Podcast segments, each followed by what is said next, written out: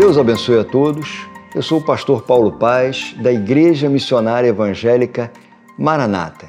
Nós estamos no estudo bíblico, estudando sobre a Santíssima Trindade.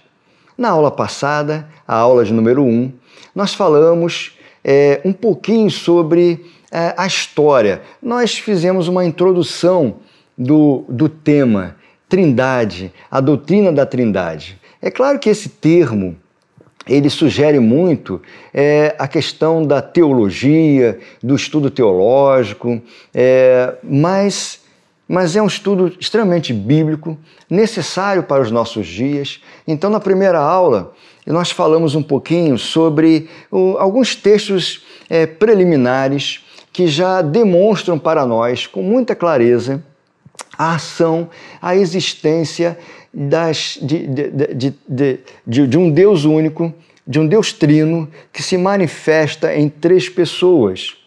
Nós falamos sobre alguns textos, baseados inclusive a partir do primeiro livro de Gênesis, aonde nós já podemos observar e vislumbrar a ação da Trindade em alguns textos de Gênesis. Nesta segunda aula, nós vamos falar um pouquinho sobre as bases bíblicas acerca da Santíssima Trindade. Mas antes de iniciarmos essa segunda aula, vamos fazer uma oração?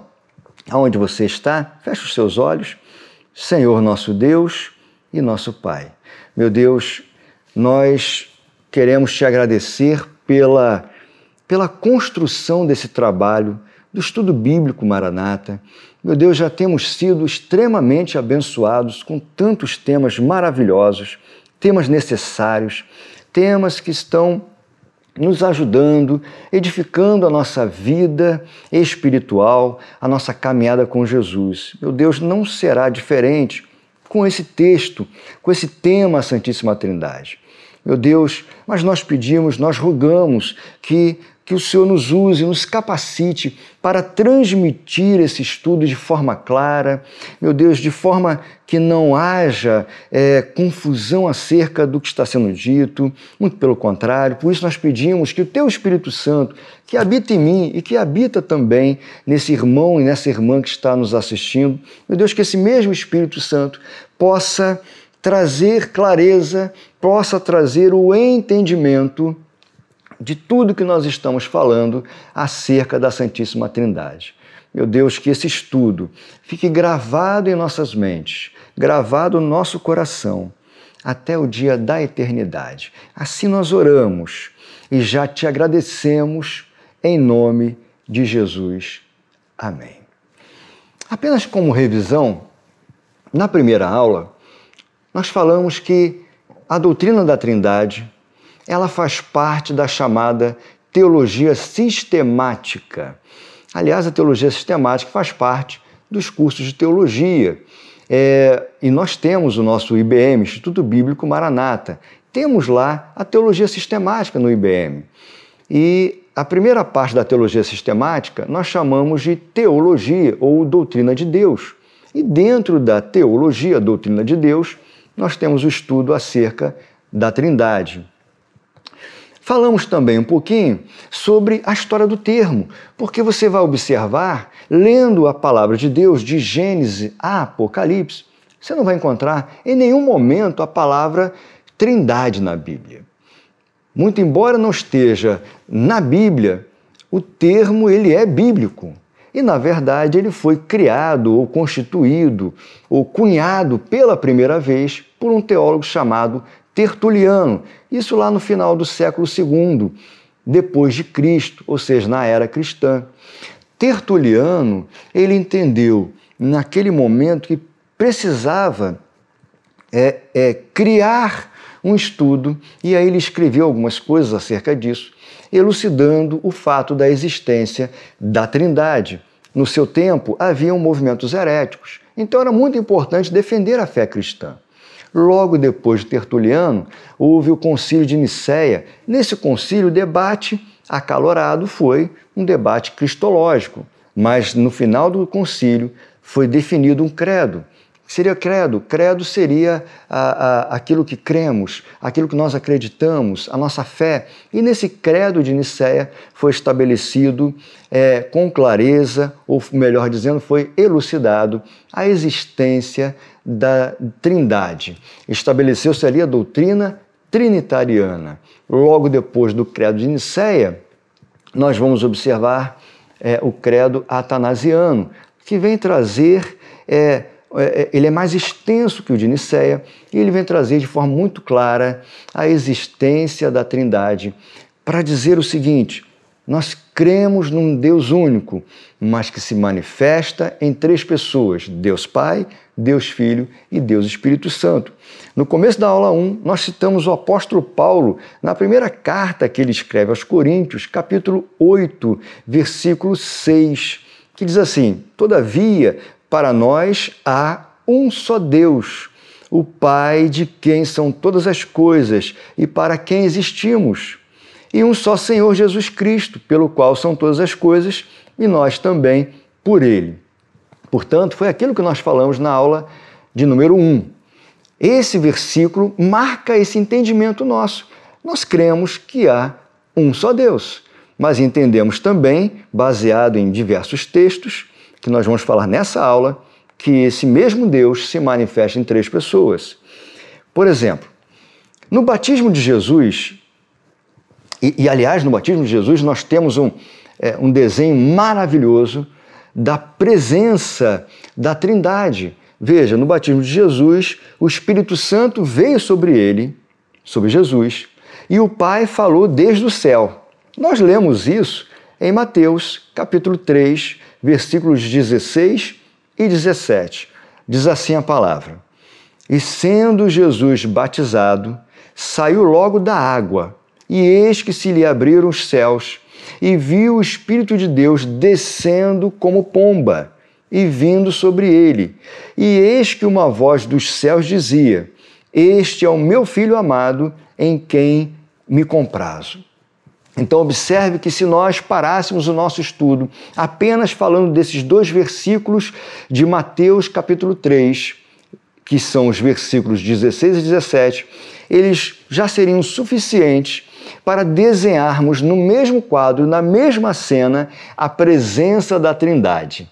Veja que Jesus estava sendo batizado, desce sobre ele o Espírito Santo como pomba e ouve-se a voz de Deus que vinha dos céus, dizendo: Este é o meu filho amado, em quem me comprazo. Então, esse texto, esses dois versículos, eles são bastante interessantes, eles são suficientes para esclarecermos exatamente a distinção das três pessoas da Trindade. Mas não para por aí, nós temos muitos outros textos que vão nos trazer com segurança a ação, a existência e a separação, a distinção da Trindade, não ferindo jamais a unidade, como nós falamos na aula 1.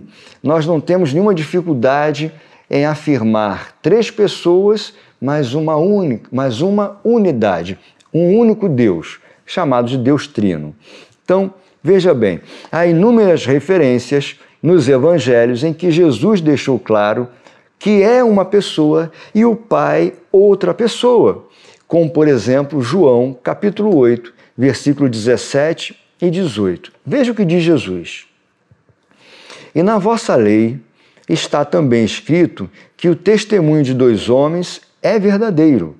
Aí ele diz assim: Eu sou o que testifico de mim mesmo, e de mim testifica também o Pai que me enviou. Então entenda bem, Jesus mesmo, ele faz muitas citações, nós vamos falar de outros textos, onde ele diz: "O Pai me enviou". Ele faz essa separação do Filho e o Pai, Deus Filho, Deus Pai. Então Jesus, os evangelhos estão cheios de versículos aonde nós podemos ver essa separação, essa distinção. Bom, no Antigo Testamento, nós falamos até mesmo na aula de número 1, mas eu quero repetir, e é, o livro de Gênesis ele já traz é, esse, esse, essa, essa percepção clara da ação da Trindade.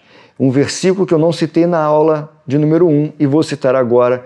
É o primeiro versículo da Bíblia, Gênesis 1, versículo 1. Você conhece muito bem. No princípio que criou Deus os céus e a terra.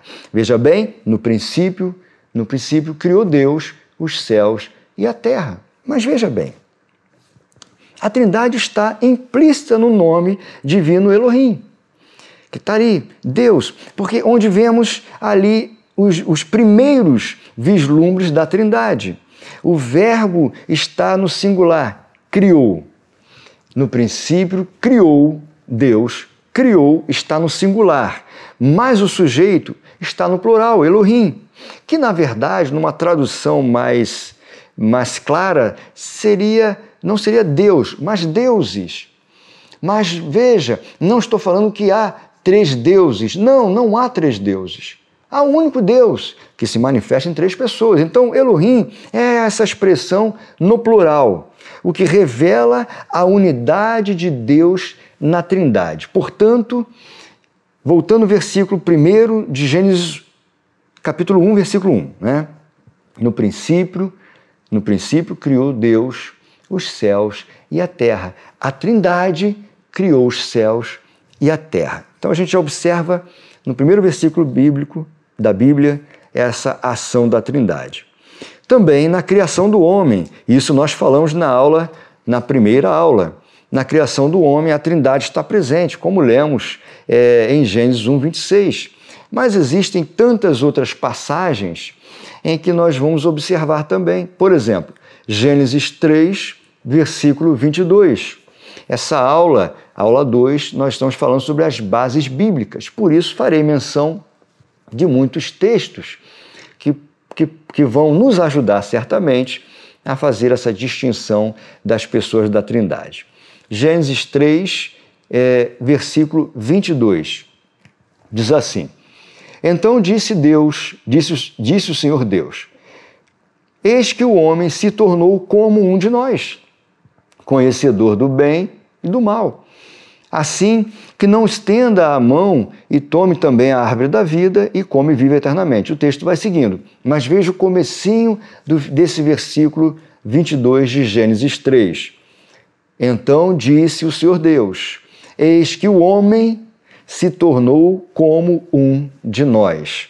Observe claramente aqui uma expressão é, em que fala da junção da Trindade ou a manifestação da Trindade. Gênesis 11, 7, nós citamos na aula de número 1, mas eu vou falar dos versículos anteriores ao 7 para a gente entender um pouco do contexto.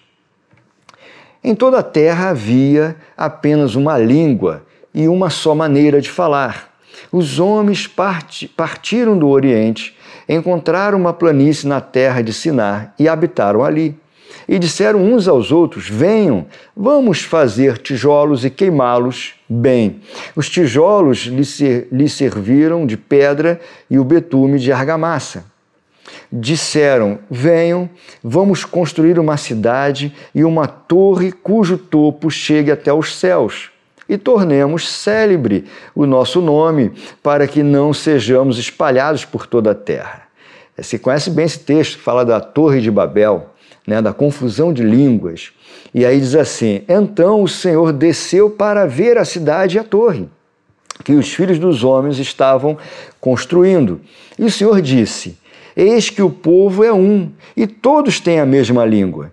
Isto é apenas o isto é apenas o começo. Agora não haverá restrição para tudo o que eles planejam fazer. E aí vem o versículo definindo a Trindade. Venham, vamos descer e confundir a língua que eles falam, para que um não entenda o que o outro está dizendo. Então você vê aqui rapidamente e de forma muito clara a, a, a ação da Trindade na confusão das línguas. O livro do profeta Isaías, capítulo 6, versículo 8, também traz aqui um texto muito interessante. É, é, lendo é, os textos anteriores, é, lendo o versículo 8 mesmo, Isaías 6, versículo 8, diz assim: Depois disto, ouvi a voz do Senhor que dizia: A quem enviarei e quem há de ir por nós? Disse eu: Eis-me aqui, envia-me a mim. Então veja bem e repetindo: Disse depois disso, ouvi a voz do Senhor que dizia: A quem enviarei e quem há de ir por nós? Pela Trindade.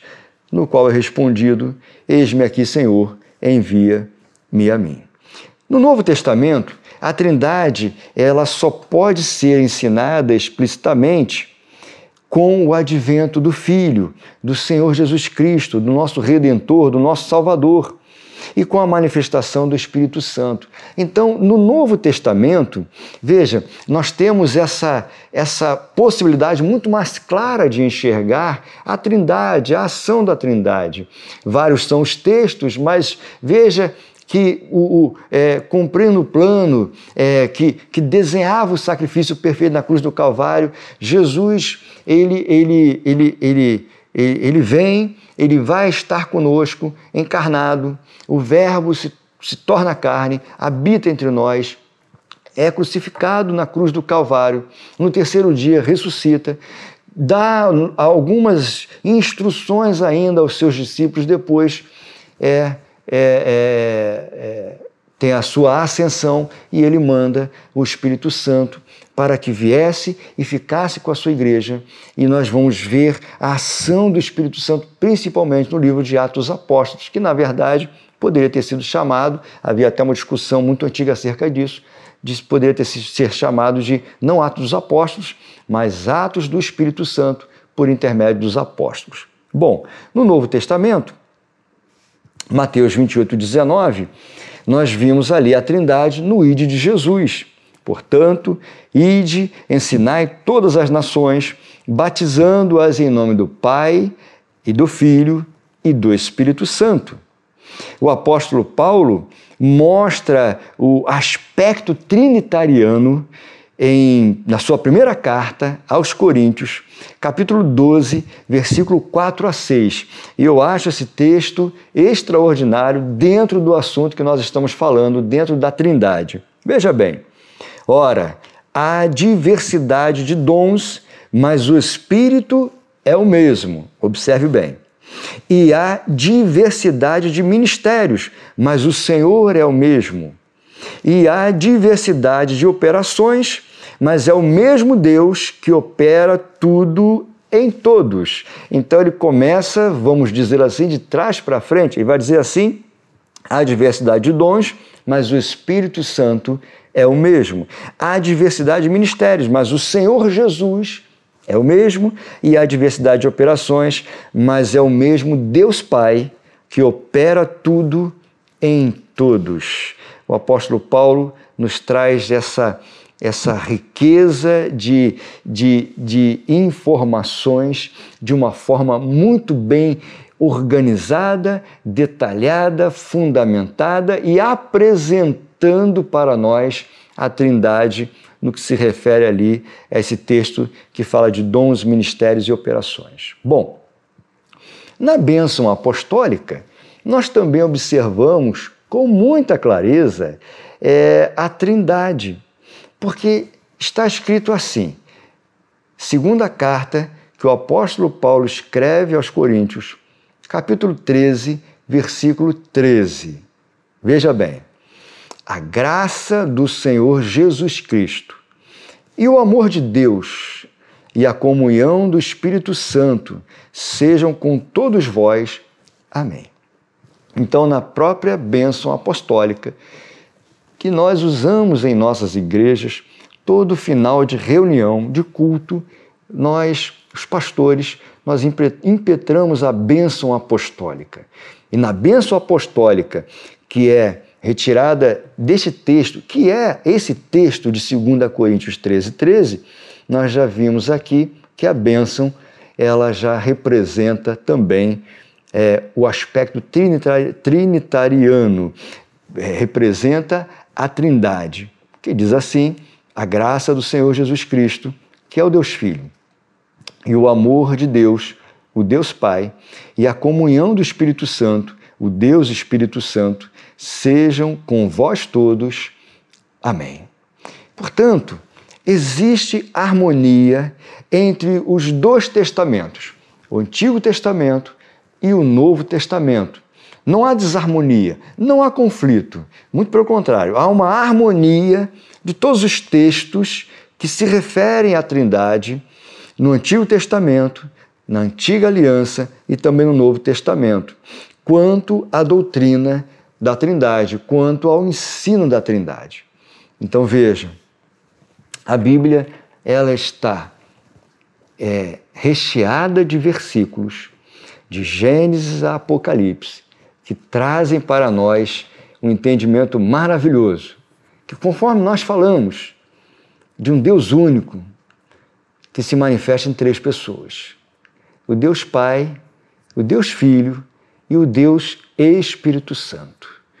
Essa aula 2, ela trouxe para nós bases bíblicas. Claro que poderia trazer tantos outros textos, mas o estudo se prolongaria demais, porque muitos textos nos revelam a presença da Trindade, a ação da Trindade. E mas nós ficamos satisfeitos com a seleção destes versículos para que o irmão que está assistindo ou a irmã que está assistindo possa é, é, anotar esses versículos, estudá-los é, contextualizando, porque nós falamos alguns versículos de forma isolada, mas busque lá o contexto e você, meu irmão e minha irmã, vai perceber claramente aquilo que nós estamos colocando. Esse é o segundo, essa segunda aula que nós estamos terminando nesse momento. Teremos ainda uma terceira aula. A próxima aula, a aula 3, nós vamos falar um pouquinho mais sobre as três pessoas, mas nós vamos falar também sobre a obra que cada uma delas exerce ou faz na minha vida e na sua vida. Que Deus te abençoe em nome de Jesus.